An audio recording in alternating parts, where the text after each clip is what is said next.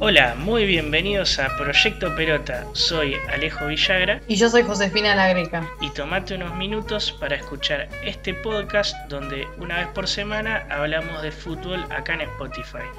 También nos pueden encontrar en donde más, José. Nos pueden encontrar en arroba Proyecto Pelota en Twitter o si no en Instagram. Y esta semana tenemos eh, un programa distinto, ¿no, José? ¿Por qué? ¿Porque vuelve la selección después de un año sin jugar? No, no, no es por eso porque, no sé, Juanita Viale dijo una barbaridad en televisión. No, por suerte eso no nos compete a nosotros. no, es porque por fin metimos dos programas seguidos grabando una vez por semana. Así que felicitaciones para nosotros. Nos organizamos y bueno, suceden cosas maravillosas. Pero sí, hablando es un poco lo que dijo José antes, es que pasaron 325 días desde el último partido de la selección argentina, que fue contra Uruguay, en Tel Aviv, un empate 2 a 2 con goles de Agüero y Messi. Es decir, desde el 18 de noviembre de 2019. cumpleaños, chicos, anoten. Anotado. Bueno, es decir, que desde tu cumpleaños no vemos a la selección argentina jugar. No, la verdad que se extrañó un montón esta parte. Porque, bueno, la pandemia paró un montón de cosas, pero verlo a Messi con la selección otra vez y es el único que, no estuvo afectado por el recambio de Scaloni, la verdad que está bueno. Sí, eh, junto con Agüero y Otamendi, podemos decir. Pero sí, digamos, eh, todas estas cosas, o esto que trajo Scaloni, el, el recambio generacional, que fue bastante discutido al principio, tuvo un 2019 bastante bueno, con buenos resultados, con buenas sensaciones sobre todo, y sobre todo en la Copa América, una Copa América decente se podría decir. Sí, que terminamos que en tercer puesto y le ganamos a Chile, por suerte le ganamos a Chile, y la verdad que yo no, yo no discutiría el recambio, ¿eh? la verdad que a veces hay que limpiar y barajar de nuevo. No, no, es lo, que se pedía eh, y se pidió mucho, eso es cierto. El tema está en que quien encabeza el recambio generacional viene de la mano de Lionel Scaloni. Es decir, alguien que no tenía más pergaminos que yo para dirigir la selección, salvo el título de director técnico, que, cualquiera, que dentro de dos años yo también lo puedo tener, eh, y que fue jugador de fútbol, y eso, eso no hay duda.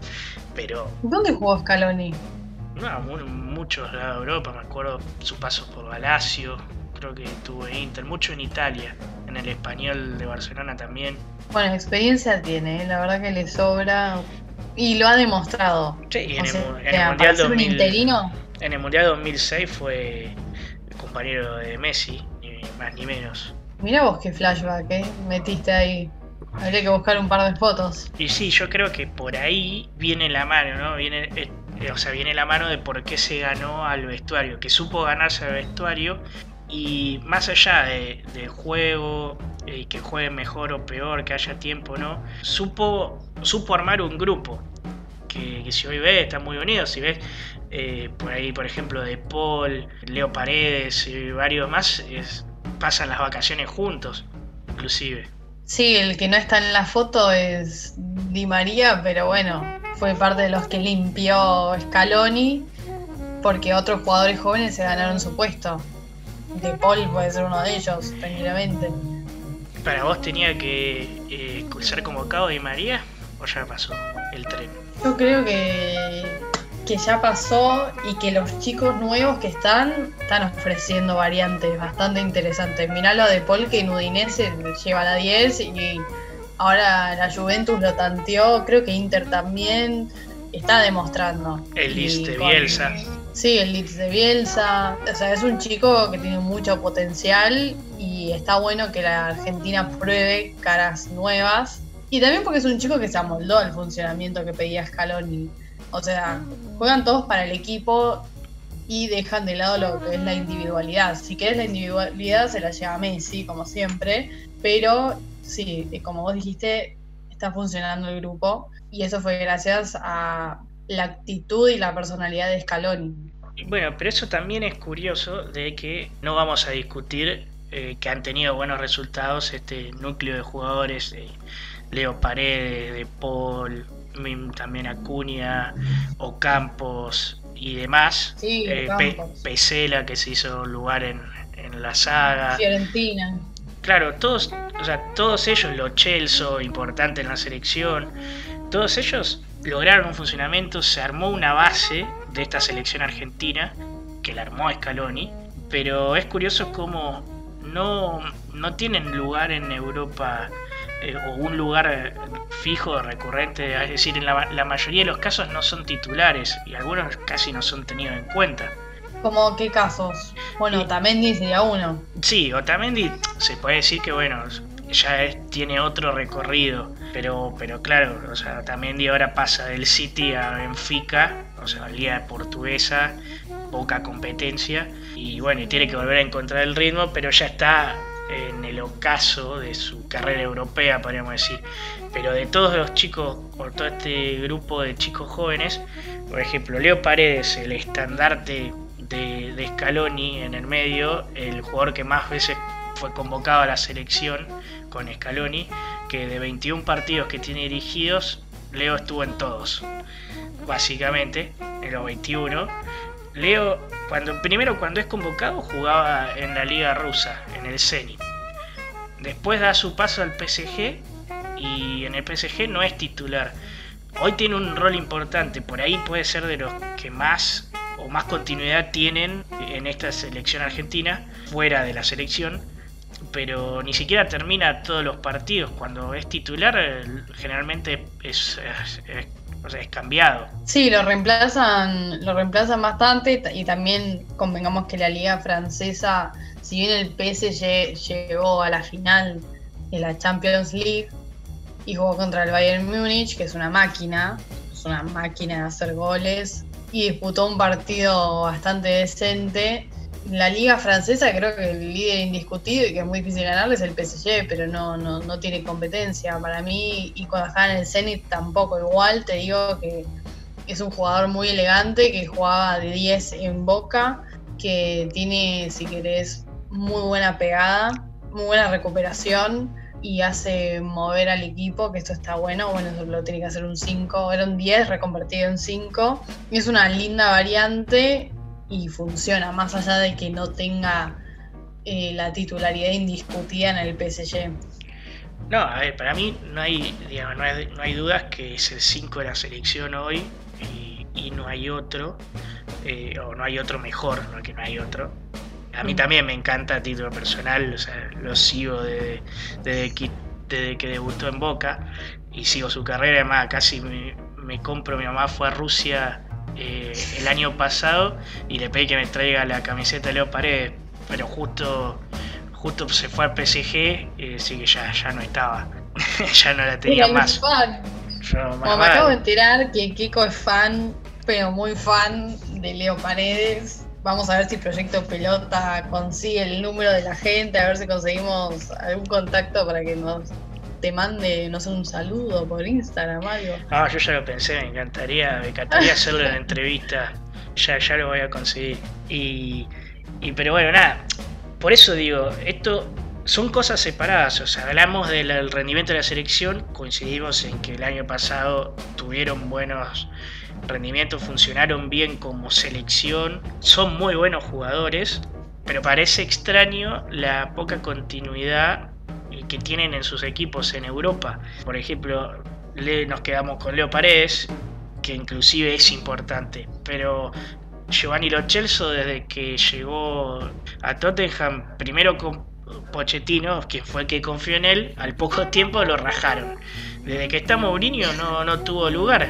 Ahora trajeron a un 5, a Holbier, el, el suizo, no, el danés Holbier es, y y juega él y va rotando. Por ahí juega un poco en Copa, cada tanto, pero en la Premier no va ni al banco. Y, o sea, pasó del Betis al.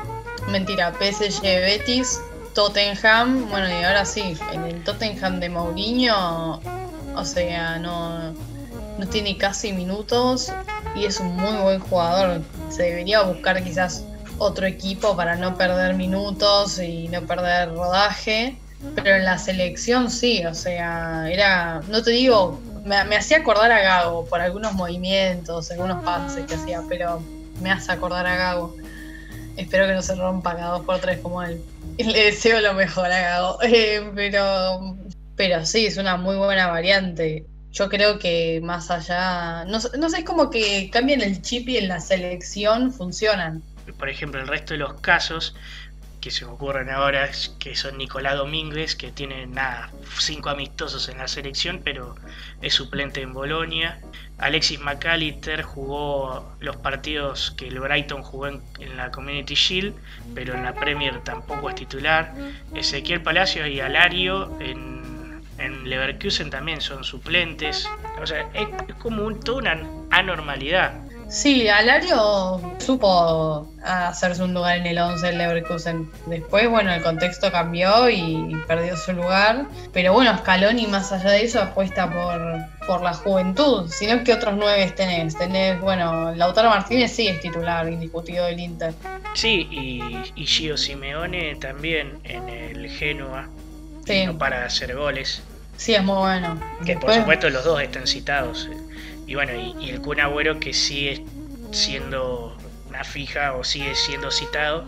Nada más que esta vez se pierde porque, bueno, justo está volviendo la lesión. Sí, es verdad. Pero nueve tenemos, tenemos buen potencial. Yo confío mucho en Lautaro Martínez, ¿eh? Nada, sin duda. Aparte arrancó ahora la Serie A con todo. Sí, la verdad que sí. Hace muy buena dupla con Lukaku. Al que no citaron otra vez es a Icardi, pero bueno, seguramente más adelante le van a dar una oportunidad. Sí, muy probablemente. qué pensás? Sí, probablemente. Yo creo que bueno, también, más allá de los cambios obligados, que ahora vamos a hablar también un poco de eso, la lista se mantuvo a la de hace un año atrás, porque bueno, por la situación de pandemia no, no, no tienen ni tiempo de, probar o, de que entrenen.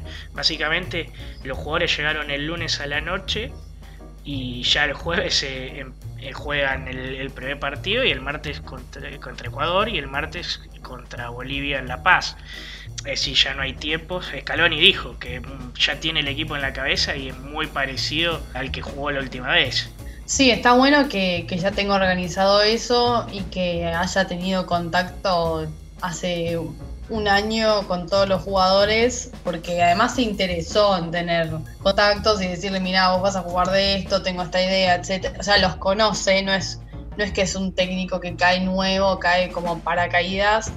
Si bien pasó antes toda la debacle de la AFA, que fue horrible, o sea, tuvieron que rearmar absolutamente todo y ahí apareció Scaloni. Por suerte tenemos a este DT que tuvo un año con la selección y no, no nos está pasando lo mismo que a Ecuador, que tiene, no sé, solamente tiene un técnico nuevo y creo que solo cinco partidos con ese técnico nuevo. No, no, Alfaro llegó ahora, no, no, no jugaron todavía. ah, verdad, me o Alfaro llegó en medio de la pandemia, así que nada, ni, ni, ni entrenó todavía. O bueno, eh, o, el martes, o el lunes o martes habrá sido el primer entrenamiento con, con sus nuevos jugadores. Sí, me estaba confundiendo con otro equipo, pero por suerte no es, es el caso de la Argentina.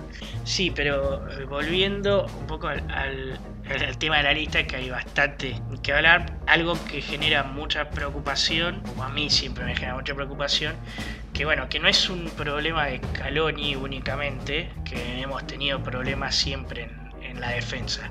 Sí, sí, no, no tenemos cuatro, es, es ir probando porque todavía ninguno se asentó. Después de Pablo Zabaleta, siguieron probando y todavía no tenemos lateral derecho. ¿Cuáles, ¿Y cuáles son las opciones que vienen jugando? Que sabemos decía son, son pocas. Sarabia fue uno de los que, los que jugó, pero no, no convenció para nada. Lo pasaron por encima. Me estaba olvidando, como habíamos hablado antes, eh, Mercado, pero bueno, Mercado ya no está más no, no es más convocado. Y después Toto Salvio reconvertido en lateral. Nada, pero eso y bueno, Juan Foy. Esos fueron tres partidos, dos partidos con, con San Paoli. Déjalos en el olvido. Sí, sí. Pero bueno, viste, por ahí en una de esas Scaloni dice, y bueno, probemos otra vez. Y si no, está Juan Foyt, que, que tampoco tiene la titularidad en Tottenham, que se tuvo que ir al Villarreal de Unai Emery en este mercado. Eh, así que para armar el lateral derecho. Sí, que tampoco es lateral, de hecho. Aunque, aunque ha rendido bien, creo que es el que mejor ha rendido en este tiempo. Eh, ahí, bueno, y Montiel, que para mí no es un lateral de selección. No, a Montiel también lo pasaron por encima, no, no tiene carácter, soy de River, eh, chicos, pero no tiene carácter para, bueno, decir que eso de River, decir eso de River es un montón. Eh, mañana soy de San Lorenzo. bueno, déjalo ahí, eh, pero bueno, pero a favor de Montiel es el único que es titular y que juega de cuatro. En River. Sí, lo que le pasa es que no, o sea, si se proyecta le cuesta volver y recuperar la pelota. Necesitamos un lateral a lo Dani Alves que suba y baje constantemente. Estoy pidiendo un montón, ¿eh? pero bueno. sí, es un montón. Eh, yo con que, bueno, con que esté bien paradito por ahora me alcanza, con que no lo pasen, le hagan un surco por la derecha. No, sé que no se lo coman crudo porque... Pero bueno, y, y el resto de la saga, eh, o el resto de la defensa, está clara, es decir, Pesela hoy, no está por lesión, en esta lista no está por lesión, pero Pesela y Otamendi son los centrales titulares y Tagliafico no le saca nadie el puesto de tres. Y le está yendo muy bien en el Ajax. Eh, hasta lo tantearon, tendría que volver a chequear, ¿eh? pero lo tantearon clubes europeos más grandes que el Ajax. No, sí, sí. En, este mercado mismo sonó para Chelsea y para Chelsea y Manchester United y para el City también en algún punto. Ah, mira. Me parece. Bien ahí. Muy bien. Y, bueno, y el resto, el tema es el resto de la defensa, es decir, quiénes vienen por atrás. Hoy por esta falta de, jugadores por lesiones, convoca, es, es convocado Nehuen Pérez, capitán de la sub-20, gran proyecto, jugador del Atlético Madrid, que todavía no vio ni un minuto y, mismo el lunes cuando está llegando a Argentina eh, lo llama Simeone y le dice que, lo, ceden, lo ceden al Granada en el cierre del, del mercado europeo. Ah, se desayunó tremenda noticia. Así que sí, digamos, para mí es un proyectazo. Entonces, para mí está bien que esté, pero bueno, es decir, no, no tiene continuidad y, y, todavía no juega en la selección mayor. Es una incógnita igual que Medina, el ex eh, lateral de, Talleres, que, bueno, por lo menos creo que se merece el lugar, es decir, ahora está jugando en Francia, en el Lens, y desde que empezó la League One fue titular en los seis partidos y hasta metió un gol. Ah, bueno, tiene rodaje. Sí, bueno, y como contrapunto en, en tres de los seis partidos fue amonestado. Es decir, bueno, tiene su, su temperamento. Antes de, Medina, el que ocupaba muchas veces el lugar de tres era Acuña, que hoy pasó al Sevilla y bueno, es uno de, sí, de los argentinos que está en, un gran momento, en un gran presente. Sí, se fue al Sevilla de Lopetegui y juega ahí con juega con Lucas Ocampos, que la está rompiendo toda, ex River. También jugó en el Zenit, ¿no? Lucas Ocampos. No, me parece que te estás confundiendo con Rigoni o con Driussi. Puede ser. Lucas Ocampos jugó en Francia, en el Mónaco, en el Marsella y después estuvo en el Milan también. Eso sí.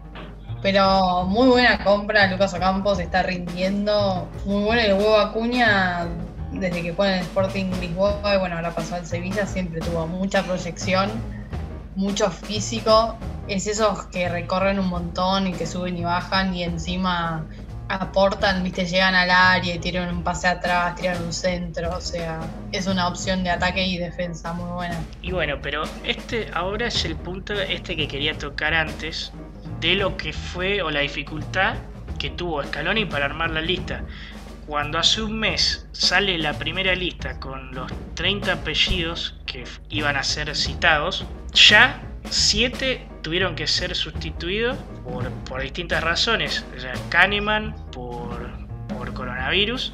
Marchesín, Sarabia, Pesela, Nicolás González que juega en Alemania, en el Stuttgart.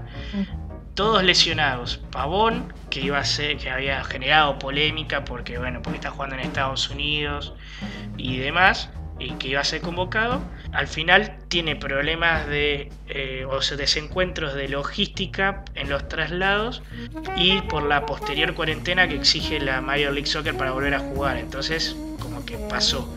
Y Valerdi, el ex Boca, que ahora pasó al Marsella, directamente lo desafectó por, bueno, por razones de Scaloni. A esto también se le suma que el martes eh, se lesionaron Muso, el arquero, Juan Muso, y. ¿Y quién más se lesionó? Me olvidé. Los Chelsea se lesionó. Y los Chelsea, vos, lo dijiste. Y bueno, y como me dijiste hace un ratito, el Toto Salvio. Claro, el Toto Salvio hoy salió la noticia de que contrajo COVID-19, así que nada. Sí, como ves, bueno, muchas dificultades en, este, en esta vuelta de las eliminatorias para armar el equipo, que bueno, más o menos lo tiene definido, igual Scaloni, como ya habíamos hablado antes. Para comparar, para hacer un poco la comparación, ¿no? El último partido que jugó la Argentina contra Uruguay el año pasado, los 11 fueron Andrada, Sarabia, Otamendi, Pesela, Tagliafico, Paredes, De Paul, Acuña, Dybala, Messi y Agüero. Es decir, de estos ya hay varios que, que son bajas por lesión. Mm. Entonces, pero creo que dentro de todo se va a mantener o se va a respetar. Supuestamente lo que se decía hoy es que ya el jueves jugarían con ya confirmado, la duda estaba entre Armani o, Emi Martínez, gran incorporación, digamos, para la Argentina en este momento brillante que está viviendo. Destacado arquero, eh, destacado. O sea, hizo bien en irse a las tombilas. Sí, sí. Además, nada. Ese 7 a 2 contra el Liverpool. Sí, y figura. figura está haciendo figura todos los partidos importantes. Y bueno, y creo que esto le dio una ventaja y sobre todo también para probarlo, porque Armani ya lo conoce. Así que hoy se confirmó que, que Emi Martínez va a atajar el, jueves. La defensa jugaría Montiel, porque claro, ni siquiera está Sarabia ya, podría jugar Foyt. En definitiva, jugaría Montiel, Martínez Cuarta, también que entró por, es decir, porque no están Pesela y porque no están otros, Otamendi y Tagliafico. En el medio sería muy parecido al que jugó con Uruguay, de Paul Paredes y en vez de, Acuña, Ocampos, que bueno, ahí no hay ninguna duda, totalmente merecido. Sí, la verdad que sí, Lucas Ocampos se destacó muchísimo en el Sevilla, o sea... Bueno, y para cerrar el, el 11, eh, Lionel Messi y Lautaro Martínez son fijas. Y el último lugar estaría entre Dybala o Acuña. También se hablaba de Lo Celso, ahora lesionado, eh, imposible. El tema es que yo creo que la duda viene porque Dybala todavía no, no jugó en la vuelta de, de la Serie A estos tres o cuatro partidos de la nueva temporada todavía no vio ni un minuto porque se estuvo recuperando de lesión y casi no viaja posible, posible COVID, de, nuevo, Cosa que ya tuvo, hubiese sido un bajonazo que vuelva a tener. No, encima si se vuelve a, contagiar de COVID-19 hay que tener muy mala suerte, la verdad. Pero sí sería interesante verlo a Dybala para ver finalmente qué puesto ocupa. O sea, Scaloni tiene muchas variantes en el medio campo, está bueno eso, no sé, te selecciona uno y, no sé, como vos dijiste, selecciona a lo Chelsea, puedo poner a Dybala, que me ofrece ataque y también me ofrece versatilidad, ¿viste? Con creación del juego, si querés. El resurgir de campos, está bueno eso también. Otra variante, o el huevo acuña. De la mitad de la cancha para arriba estamos bien. Ahora, abajo es la defensa donde flaqueamos. El problema eterno, diría yo. Pero bueno, y para, para ir cerrando, quería destacar estos datos de Silvio Maverino, el periodista de Fox, periodista de datos, eh, que aporta para que nos demos un poco de idea de quiénes son los favoritos de Scaloni, un poco lo que habíamos hablado antes. En los 21 partidos que tiene dirigidos Scaloni en la selección mayor, Leo Paredes jugó los 21, después Tagliafico y De Paul jugaron 17, abajo lo siguen Lo Celso y Lautaro con 16 y al igual que Acuña y Dybala, todos con 16. Es decir, este núcleo que veremos que la, la mayoría se va a repetir el jueves, por no decir todos, Sí, todos van a ser titulares el jueves, salvo Acuña o Dybala, que seguramente juegue uno o el otro. Este es claramente el núcleo de Scaloni y este es el, eh, la base de esta nueva generación, de este recambio. Sí, el partido contra Ecuador, ¿a qué hora sería? Va a ser 21 eh, a 10. 21 a 10. El jueves, a la noche, buen plan para, para pasar el jueves. La verdad que si con una picadita, no puede perder puntos acá. O sea, estamos en pandemia, se entiende, pero la Argentina tiene que resurgir, básicamente. Ni con un empate, te digo, ¿eh? porque teniendo en cuenta las circunstancias de Ecuador, que recién ahora tienen un DT, si bien siempre es un equipo que te complica, o sea, si volvemos para atrás, hacemos una efeméride, el 3 a 1 contra Ecuador que nos clasifica al Mundial, ¿se acuerdan de ese primer gol que nos meten a los dos minutos, que decimos, chao, nos quedamos afuera? Sí, sí, y además que veníamos de perder en el Monumental, también por la primera fecha de, estas, de esas eliminatorias, 2 a 0 con Ecuador.